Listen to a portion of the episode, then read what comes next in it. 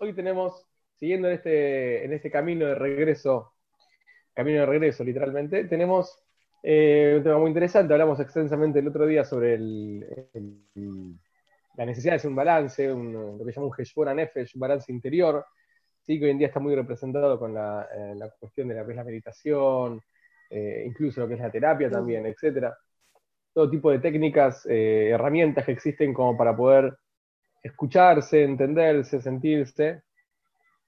Eh, acá en Sara Novardo que nos habla sobre la, eh, eh, nos tiene unas herramientas para cómo encarar este camino, este, este balance interior, y a priori nos habla de algo muy interesante. Los seres humanos tenemos, obviamente, una tendencia hacia el crecimiento y una tendencia hacia el decrecimiento, hacia la caída, hacia el estancamiento, mejor dicho.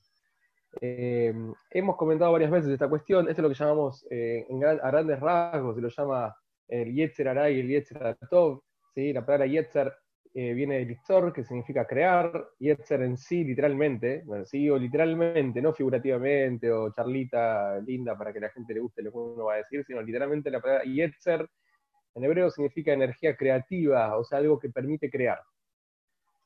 El Yetzer y el Yetzer El Yetzer es aquella energía creativa que nos lleva a crear cosas lindas, cosas buenas, cosas positivas, léase a una organización, a, un, eh, ser organizados, a ser aseados, eh, a construir vida, a construir futuro, ¿sí? a que lo que hagamos eh, genere, ¿sí? que no quede tirado ahí, que quede muerto. Por otro lado, el Yetzer eh, denominado mal llamado instinto del mal, pero en sí literalmente significa la energía creativa que va hacia algo negativo, hacia algo malo, es aquello que nos tira a, dormir, a, dormir, por dormir, a estancarnos, a comer desordenadamente, al desequilibrio, aquello que no es funcional para nosotros. Literalmente no es funcional, no nos lleva a nada. Estas son las energías primarias que, que nos hacen humanos, que nos hacen humanos, y las dos son muy buenas. ¿Sí? Las dos son muy buenas. Obviamente, en la medida que las sabemos utilizar, como hemos hablado en este foro en algún momento, hemos traído de hecho que en Bereshit es llamado el, el Aliyetzer se lo llama el Midrash, lo relaciona con Top Meod, con muy buena la creación, etc.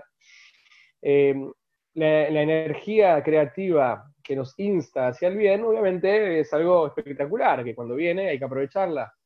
Eh, a, priori estamos hablando, la energía creativa que nos tira hacia el mal, hacia lo negativo, tiene que ver, obviamente, con nuestro plano negativo, con lo, peor de nosotros y nos lleva, no nos lleva a, buenos puertos. Ahora, la realidad es que no, no somos Top, no somos eh, unidireccionales, no somos, eh, no, existe ese, ese, ser humano. Todos tenemos ambas energías, van es un híbrido que tenemos, ¿sí? coexisten dentro nuestro y activan juntas dentro nuestro. Entonces, el primer paso en este balance que vamos a hacer tiene que ver con detectar, discernir y entender estas energías que pasan, que fluyen dentro nuestro. El libro Mesilat Yesharim, que es una obra de arte en sí, es un pilar, una obra magna, un pilar en lo que es el musar, el, el estudio introspectivo, ¿sí? la psique humana, por así podríamos decirlo, y que no es, el musar no refiere a ese lo relaciona con psicología, etc. Eh, sí, tiene que ver con el conocimiento de la psicología humana, pero el musar es un trabajo introspectivo de uno para con uno, ¿sí? es un trabajo de uno para con uno. A diferencia de la, digamos, lo que es la terapia, eh, literalmente, sencillamente, en el cual hace falta alguien que, que yo necesito la ayuda de otro, que necesito salir. lo que musar nos propone es un trabajo eh, en el cual uno nos da herramientas para uno poder llegar a conocernos. Por eso siempre quiero que ganar esto eh, afecta o, repercute en situaciones que yo sí puedo trabajar y controlar. Hay situaciones en la vida que uno no puede controlar, no puede trabajar. Ahí necesitamos acceder a otro tipo de, trabajo personal con alguien que nos ayude a salir adelante. Pero en sí, el, el de Yerim, que es uno de los pilares de, este, de esta, llamémosla, doctrina, en sus primeros capítulos habla extensamente sobre el, el, el, el, el balance, la meditación, y nos plantea una necesidad de encarar esta meditación, este análisis interior, en dos canales. Uno es el canal teórico y otro es el canal práctico. Ok, ¿cómo es el canal teórico? El canal teórico es sentarme en el pasto mirando el cielo, en la ducha, eh, andando en bici, eh, donde cada uno le, genere ambientalmente la mejor situación, lo más propicia como para poder realmente acceder a este tipo de, de meditación, de pensamientos, de análisis, y empezar a evaluar en sí qué es lo que yo quiero para mi vida. ¿Qué es lo que yo quiero para mi vida? Un ejemplo eh, no trivial, pero digamos mundano, cotidiano, ¿no? que un pibe de tu edad puede ser que le, sea relevante. Em, uno tiene relación con, eh, con, personas de sexo opuesto, ok. A veces puedes tener pareja, puedes no tener pareja. Bueno, ok. Me están pasando cosas, como se dice, con esta persona o con algunas personas. Entonces, bueno, definir, ¿quiero formar pareja estable? No quiero formar pareja estable. ¿Qué tipo de pareja quiero? Eh, pero totalmente abstraído del plano práctico, totalmente abstraído de la pareja que tengo o de la pareja que puedo a tener. Eh, ¿qué, clase de vida yo quiero en el, canal, en el mundo de la pareja? ¿Cómo, pienso que tendría que ser ella? ¿Por qué pienso que tendría que ser así? ¿Qué clase de pareja quiero ser yo? etcétera, etcétera. Empezar en un plano teórico, hacer un brainstorming. Ese es un canal. Ahora llevarlo a todo lo que es la vida de uno, ¿no? Ok, ¿cómo estoy en mi vida? ¿Qué busco para mi vida? ¿Qué quiero? Ahora empiezo el año nuevo Rosh Hashanah. Ok, esto es bastante práctico. ¿Qué, ¿Qué, busco para el año nuevo que se inicia? ¿Qué clase de año quiero tener? ¿Qué proyectos? Pero no proyectos prácticos. ¿Qué proyectos como ser humano quiero tener? Incluso lo laboral. ¿sí? No cuánta plata quiero ganar, sino hacia dónde voy con todo esto, qué busco de esto, qué es lo que me hace bien a mí en un trabajo, qué es lo que me hace mal a mí en un trabajo. Y así en todos los órdenes de mi vida.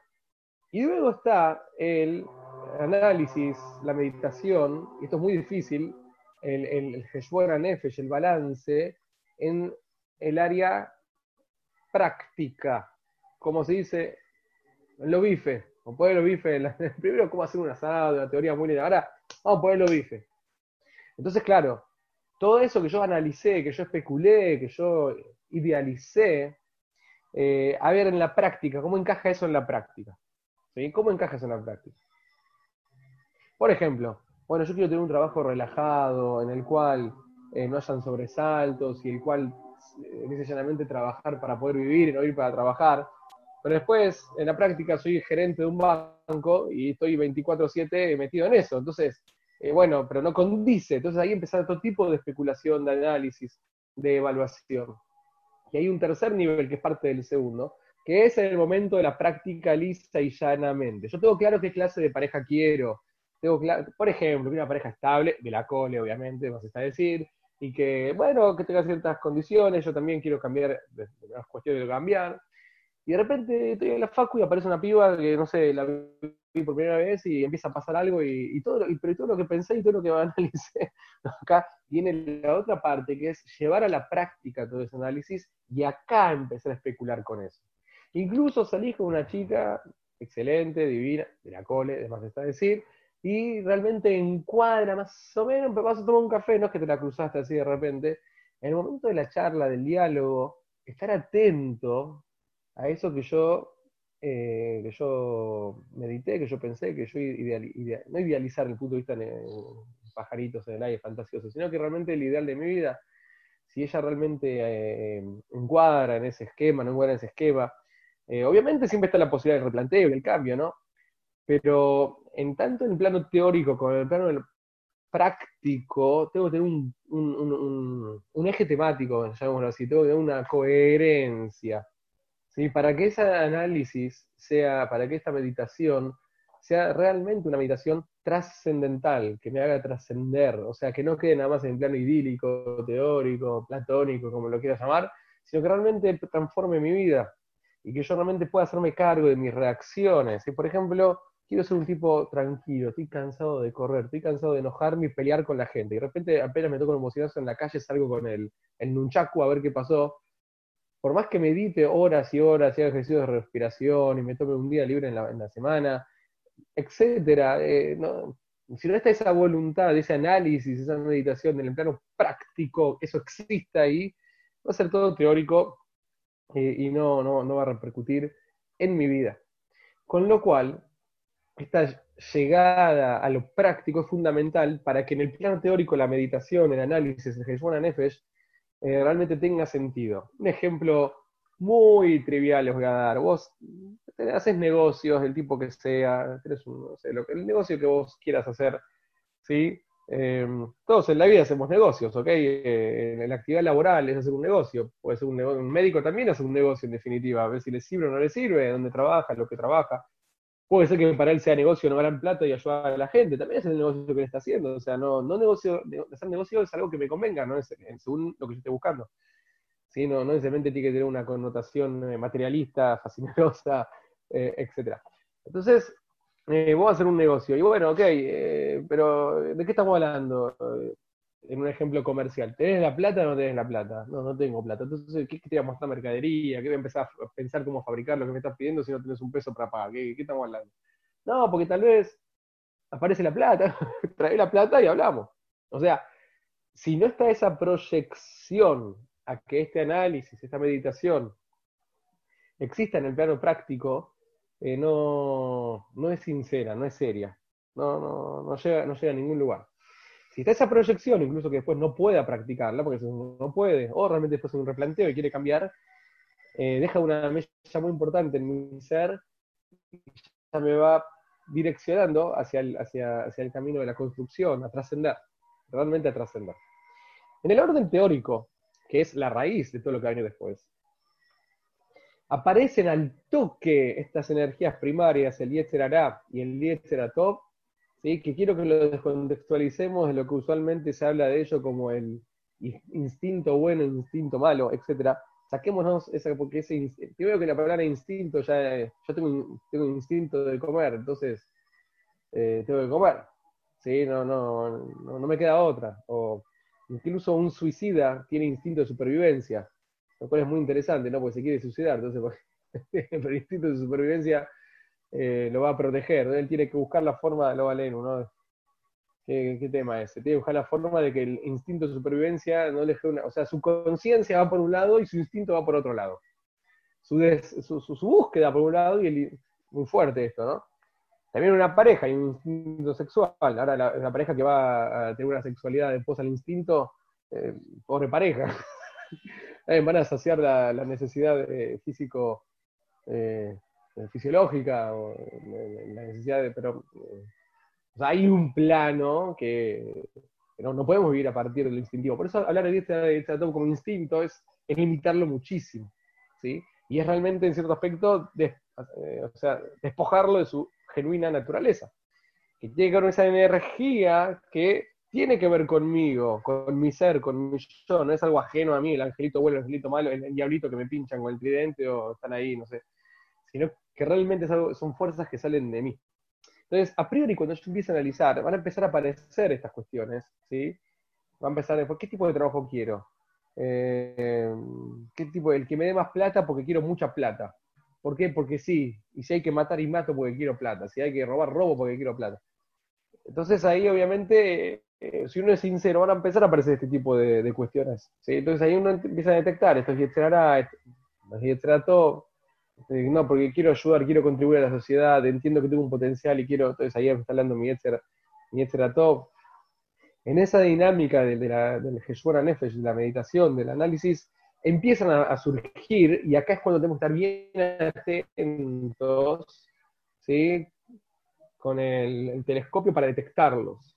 ¿Quién, qué aspecto de mí está hablando en esta, en esta instancia? Con lo cual, dice acá el autor, el Sábado Bardo, que algo muy interesante. Dice, noche Adam. Cuando uno empieza este análisis, empiezan a aparecer las virtudes y la, los opuestos, ¿sí? Representado por Yetzaratov, Yetzará, etc. Esas energías que se contradicen. Ahora, cuando yo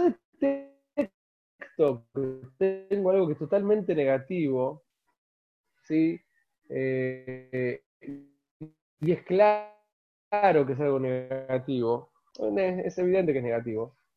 teórico, no en el plano práctico, ¿ok? Ok, hay que discernir primero aquello negativo que yo detecto.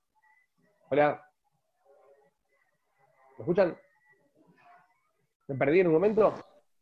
Yo te escucho. Gracias, Ale. Se escucha bien, Uri. Se, Gracias, Juli. Eh, un poquito, pero... Gracias, gracias. Está bien, porque me puso acá un cartel que mi conexión es inestable. No sé si refiere a mi conexión de Wi-Fi o a mi conexión interior. También es un problema cuando eso no está. Es el problema cuando eso no está. Y esa no hay técnico que la arregle. Bueno, de todas formas, sí, hay, hay, pero no importa. De todas formas, el, cuando empiezo a detectar este, este, estos defectos, de llamarlo, este estas cuestiones, ok, lo detecté. Me, está tirando cosas que no está buena, ¿eh? Sí, es algo que no, no viene de mi... Claro, ¿Escuchan? Ok, no viene de lo mejor de mí. Ok, ahora es importante hacer un discernimiento, una distinción. Dieguito. ¿Volviste, Diego? Sí, sí, perdona. Bueno, bienvenido. Somos dos que tenemos problemas de conexión interna. Entonces, cuando lo primero que tengo que hacer es detectar, ok, esto no es algo bueno. Ok, ahora hay dos tipos de energías negativas que tengo dentro mío, ¿sí? Hay un tipo de energía negativa que es obviamente negativa. 100% estrictamente negativa. No tiene un ápice de bueno. no sé, tengo envidia de, no sé, mi vecino que cambió el auto. ¿Y por qué? Pues yo también quiero ese auto y el flaco este no me lo banco. Entonces es totalmente negativo. Si yo sincero, o sea, todos tenemos defectos, ¿está bien? Hasta yo, aunque no lo puedan creer. Todos los seres humanos tenemos defectos y Em, si uno empieza este camino de, regreso, en el cual nos planteamos este tipo de autoanálisis, es importante sincerarse, ¿ok? sincerémonos con nosotros. Bueno, esto, no está bueno que me está pasando. No sé, no me quiero bañar. Y no está bueno no querer bañar. la verdad que no, le sirve a nadie, especialmente a la gente que está cerca tuyo, pero a vos tampoco. Entonces, hay cosas que son estrictamente negativas, hay cosas que son estrictamente. Todo, todo malo, no tiene nada bueno. Bueno, entonces es totalmente. Ahora hay otras cosas que si vos lo ves desde este punto de vista, es malísimo. Pero es relativo. Es relativo. No sé si es malo. No sé, hay que ver. Por ejemplo, eh, a mi compañero de, equipo de trabajo en el trabajo, mi compañero, otro como yo, lo ascendieron. Lo ascendieron. Y yo me, me quiero morir, porque ese puesto lo quería yo. Entonces, bueno uno puede decir, che, es malo porque el auto vecino lo quiere cambiar, ¿qué te pasa? Eh, lo mismo. Pero desde otro punto de vista puede ser algo positivo, porque eh, no es que estoy envidiando algo material, eh, no es que quiero el sueldo de él, yo quiero crecer en mi carrera, estudié tantos años, me esmero tanto, yo también quiero llegar. Entonces, es, un, es algo que vos podés detectar como malo en un aspecto, pero bueno como otro. Este es el tipo de cosas que nos genera conflicto a la hora de tomar una decisión ¿sí? Que no, no sabes qué hacer porque lado es buenísimo, es malísimo. Tenemos muchísimos defectos que son eh, eh, relativos como defectos. Pueden tener un aspecto de virtud. Y a su vez tenemos muchas virtudes que pueden tener un aspecto de defecto. Y ahí hay una gran confusión. Ahí estamos en una gran confusión. Cuando yo tengo una balanza que tiene que medir, que tiene que pesar, y la balanza está bien calibrada, me voy a pesar, está espectacular. Cuando la balanza no está bien calibrada, pueden aparecer problemas. De hecho, aparecen problemas. Entonces, lo primero que nos dice acá el, sábado Bardo, que es, primero detectemos, identifiquemos qué tipo de eh, energía negativa es esto que yo estoy empezando a detectar en mí. ¿Sí? Quiero vivir de planes sociales empiezo un análisis introspectivo. ¿Qué quiero para este año que empieza? No quiero trabajar. Ok, ¿por, qué no quiero trabajar? Porque no quiero, quiero ser mantenido. Eh, necesito dinero. ahí está, muy bien. Decadentes. Quiero tocar la guitarra todo el día y que la gente se enamore de mi voz. bueno, ahí tiene un propósito noble. Él quiere tocar la guitarra todo el día y que la gente se enamore de su voz. O sea, no es que el tipo es un mago, no quiere hacer nada. No quiere eh, acceder al sustento de una forma convencional. Tiene otras Eso le pasa a muchos músicos. No sé si tengo acá un músico. A los músicos les pasa mucho eso que quieren tocar la guitarra todo el día. Eh, a todos nos pasa, cada uno en su, en su, eh, búsqueda, talento, eh, debilidad espiritual, siente que todo lo demás me quita tiempo, ¿ok? Entonces, ¿por qué no quiero trabajar? ¿Qué pasa acá? Entonces, primero detectar de dónde viene esto. Viene estrictamente la vagancia, soy un vago neta, me quiero aprovechar de los demás, quiero que me mantengan, escúchame, si los de arriba roban, ¿por qué yo no voy a garroñar algo? O sea, ¿de dónde viene eso? ¿De dónde viene eso? No estoy diciendo que los de arriba roben, es un, argumento que he escuchado varias veces, nada más, no estoy afirmando, no me, no me malinterprete. O sea, ¿de dónde viene eso? Si así es estrictamente negativo, y me tengo que sincerar conmigo y definirlo como tal, después en la parte práctica veremos qué se hace con eso. Pero puede ser que no. Puede ser que no, ¿sabes por qué no quiero trabajar? Porque, escúchame, yo trabajo y al final el rédito se lo llevan otros, yo trabajo todo el día, ¿para qué? Para que al final me quita tiempo con mi familia, o sea, eh, eh, eh, es relativo, ¿no? lo primero que tenemos que tratar de hacer es identificar, identificar qué tipo de energía negativa tiene este aspecto que encontré en mí. ¿Por qué? Y es muy importante esto, que viene algo que a mí me parece muy, muy, muy interesante. Se vejen venir a menos que son llevada Mashebuku Logisaron, ¿Por qué? Porque aquello que. paradójicamente, uno podría pensar que aquel aspecto que yo detecto y determino, digamos, defino como estrictamente negativo, es malísimo. Ese me puede hacer mucho daño. En cambio, el otro no me va a hacer tanto daño. Porque me va a hacer un, plano de daño, pero por otro lado, yo qué sé, tiene un aspecto positivo. Si yo envidio al, mi compañero de trabajo porque él eh, llegó más lejos que yo, eh, no está bueno envidiar, pero está buenísimo que por otro lado tengo una tengo ambición de crecer en mi, empresa, en mi, profesión, en mi vocación, etc. Entonces puedo seguir eh, proyectando. Entonces uno pensaría que eso no es tan malo, o que por lo menos no es perjudicial, a simple vista. Acá él dice algo eh, paradójicamente inverso. Lo que es todo malo, no te va a dañar tanto. No, flaco, eh, soy una basura, quiero quedarme con la plata de la gente sin trabajar. Sí, es verdad, pero no te va, no te va a dañar tanto. Soy, un mal tipo. Espera, espera, escuchá. Kim Yohal, eh, que lo yfal alav, el sheyitabel lehot, אבל רחוק הוא מלהיות מחלה מתפשטת וסכנה כלל. כי גם לעצמו, leo y después explico, לא יגרום לו אכילת האיסור אלא עצמאון לבד, ונעשה רק טעות ברצונו מצומצם, ומצמצם, פרדון, עם כל רצונותיו רק באכילת כזית, ואינו רואה חוץ מגבול הכזית. לכן לא תצא מעבירה שיטה של עבירה, אלא רצון של עבירה. Esta es la frase importante de este párrafo.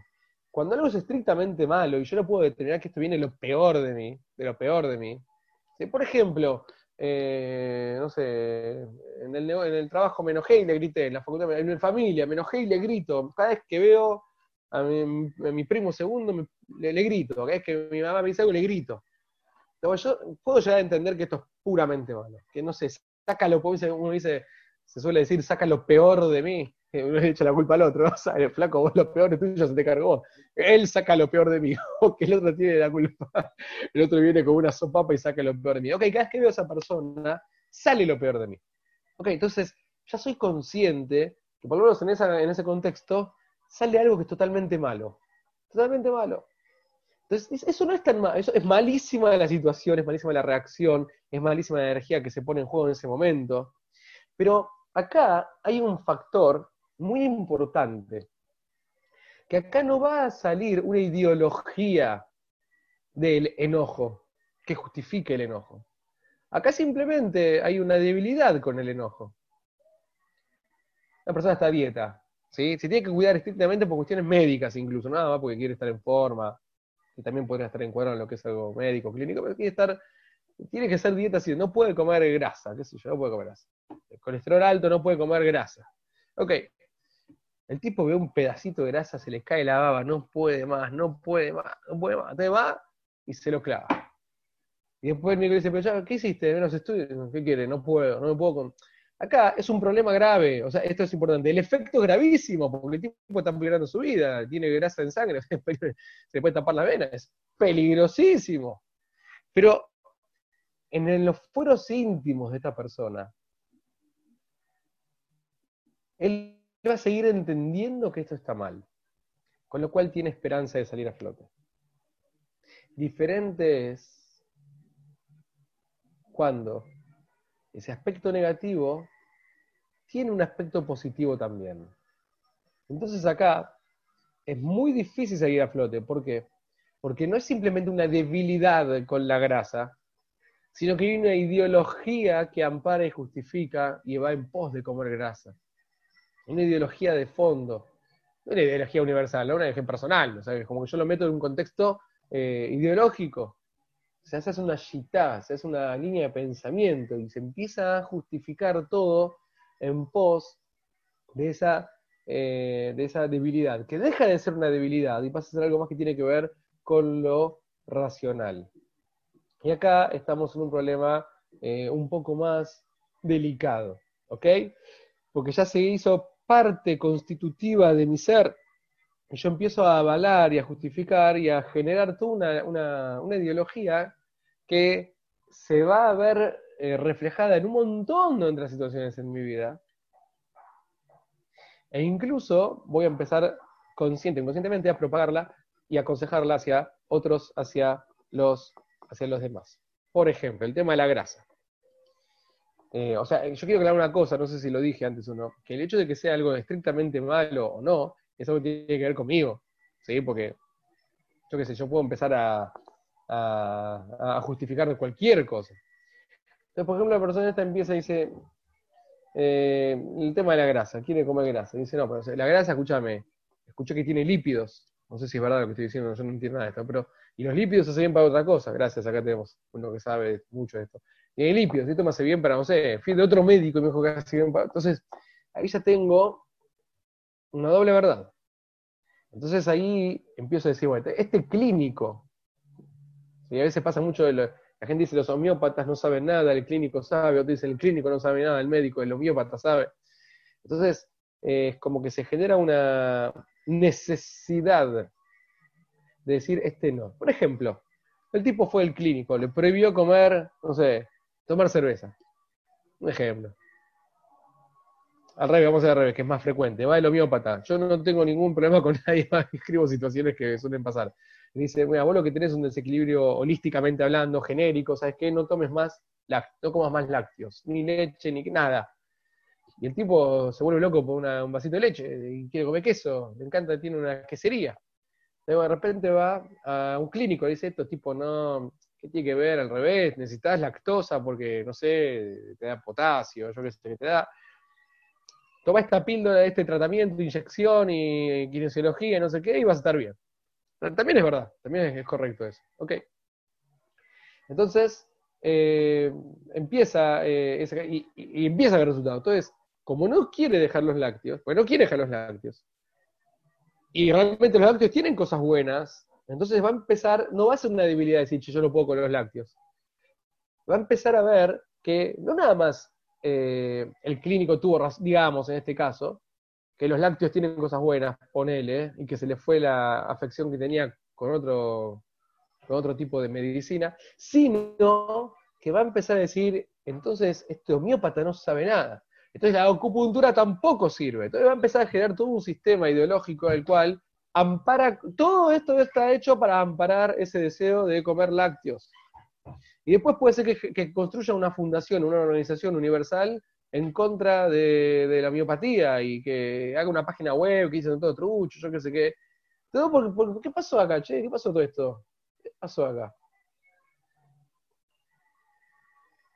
Entonces, así como encontramos en su momento en Abimelech, que por el simple hecho de eh, un deseo promiscuo generó todo un sistema de leyes que habilitaba matar al marido o a una mujer simplemente para, o sea, matarlo para no, para no transgredir lo que era el adulterio, los seres humanos podemos generar un sistema tremendo, tremendo, tremendo, que el extremo más grande fue, lamentablemente, lo vivimos en nuestra propia carne, el nazismo, que eh, es un tema muy interesante para analizar cómo se van, eh, cómo se van justificando todo y armando sistemas paralelos de verdades paralelas. Entonces, hasta aquí por hoy, la primera herramienta que nosotros recibimos en el Sábado Bardo, que en este camino de regreso en estas herramientas para la meditación, para el, el, el Nefesh, el balance interior, es primero discernir, y ya con esto cerramos, es discernir eh, qué clase, cuando empezamos con lo que es las energías negativas, energía negativa en qué aspecto, un aspecto totalmente negativo o tiene un aspecto positivo. Si es un aspecto totalmente negativo, el efecto, el efecto es malo, como el tipo que come grasa, le va a hacer mal. Pero en sus fueros íntimos no le va a generar, en su plano mental, en su plano de desarrollo espiritual, no le va a generar un daño grande, porque simplemente es una debilidad que la va a tener que tratar. Puede ser que se tenga que amordazar, abstenerse, no sé cómo, pero no le va a, va a ser una debilidad para él y nunca va a ser una ideología. Con lo cual, tiene muchas chances de salir adelante. En cambio, cuando hay aspectos positivos entremezclados con las energías negativas, que es un gran porcentaje de todas nuestras eh, debilidades, esa debilidad va a dejar de ser debilidad y va a evolucionar o va, a, constituirse en una forma ideológica, en, una verdad, una verdad que va a empezar a repercutir en todos los órdenes de mi vida en, situaciones que ni siquiera nos podemos llegar a, imaginar. Esto pasa mucho, yo he visto muchos casos en, lo que es la infidelidad. ¿sí? Eh, los, sabios dicen que el, ojo ve, eh, el plano instintivo desea y los órganos ejecutan. ¿sí? Eh, en definitiva, la infidelidad no empezó la noche a la mañana. Hay muchas situaciones, hemos conocido personas que han llegado a, disolver la pareja o disolver familias enteras, eh, con todo tipo de justificativos, ¿sí? que no me ama, que no la amo, que se fue el amor, que doy más que ella, que, o que él, que no sos vos, soy yo, yo qué sé, millones de, argumentos. Cuando empezás a hilar fino, realmente hay un, hay un deseo eh, físico, fisiológico, sexual, eh, para con otra persona, una debilidad. Una habilidad que le puede pasar a cualquiera. Pero esta persona, en vez de detectarla a tiempo, como también había problemas con su pareja o con su familia, no existe la familia Ingalls que da todo color de rosa. Entonces ahí se empieza a mezclar esa debilidad, o sea, en el deseo de, una relación extramatrimonial, a los efectos que estamos hablando, se empieza a mezclar que la relación de pareja en sí no está bien, entonces se empieza a mezclar todo y se hace una teoría, una ideología, en la cual eh, ya no solamente, eh, o sea, no solamente evita la culpa de lo que es una relación, digámoslo, infiel, sino que en sí generó toda una, teoría que avala y permite, y, es más, eh, pondera este tipo de acciones. ¿sí? Hoy en día se habla del poliamor también, o sea, son todo tipo de, fíjate hasta, qué punto llega, desde mi humilde opinión, la, capacidad del ser humano de generar una ideología que si empezamos a ser fino, muy probablemente, no estoy hablando en todos los casos, pero muy probablemente puede ser que provenga una debilidad. Pero como esa debilidad también tiene aspectos que pueden llegar a ser positivos, eh, se empiezan a, empieza una confusión muy grande. Que inmediatamente no se ve, no tiene un efecto negativo, pero se va enquistando dentro de sí una, una ideología, una teoría que necesariamente va a llevar a cosas muy grandes y va a cambiar todos los órdenes de su vida. Muchas veces las personas dicen, uno cambia en la vida. Es verdad que uno cambia en la vida, eh, pero la pregunta es en pos de qué fui cambiando. Si fui cambiando porque realmente mi verdad cambió o mi verdad cambió en pos de una debilidad que, se, que mutó en una verdad. Una debilidad que mutó en verdad. En la medida que logramos hacer un camino de regreso hacia nosotros, que vamos analizándonos, conociéndonos, meditando, sobre nosotros y empezamos a detectar esas cosas que entendemos que no son positivas, que son negativas, y las vamos determinando, definiendo, encasillando si es totalmente negativo o no, vamos a estar a tiempo a poder trabajar sobre nosotros mismos y que esto no se, no me gusta la comparación, bueno, metástasis, que no se expanda para todos lados y que después eh, ya ni siquiera sepamos qué es lo que realmente pensamos, cuáles son nuestras verdades y el camino de regreso va a ser muy dificultoso. Hasta aquí por hoy, si Dios quiere, mañana seguimos con más herramientas de meditación.